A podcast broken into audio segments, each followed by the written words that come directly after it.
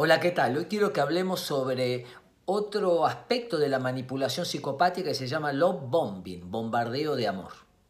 La persona, la persona manipuladora da mucho en poco tiempo. Ya desde el primer encuentro, mensajes, llamados, regalos, palabras, actos sorpresivos, eh, con carga de adrenalina.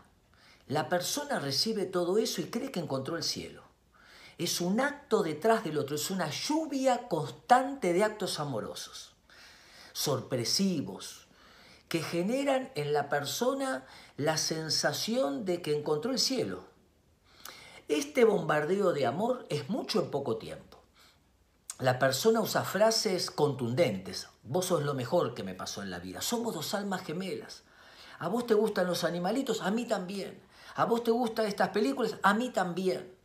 Entonces, este bombardeo, esta lluvia, esta catarata de actos amorosos es una estrategia para ir podando la estima sin que la víctima se dé cuenta. Es decir, cree genuinamente que hay amor que está circulando, cuando en realidad es una manipulación para ir cortando de a poco los vínculos afectivos, familiares, los proyectos personales y que la víctima termine invirtiendo su tiempo, su deseo y su anhelo en quien tanto amor brinda. La persona se siente un poco confundida porque aparecen pequeños destellos de bronca narcisista, de descalificación, de molestia. Sin embargo, está todo mezclado en una catarata amorosa. Así que no le da mucha importancia. Pero con el correr del tiempo, el bombardeo de amor empieza a disminuir y la descalificación, la devaluación, los enojos comienzan a aumentar.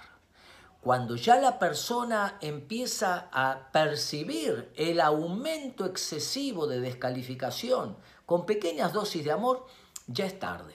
La persona se siente atrapada. Muchos me han dicho, muchas me han dicho, es como una droga emocional, Bernardo.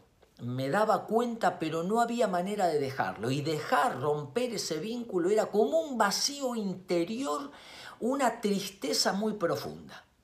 La persona en ese momento ya tiene la estima podada, los vínculos rotos con sus familias y amigos. Por eso, el verdadero amor espera. El verdadero amor es paciente.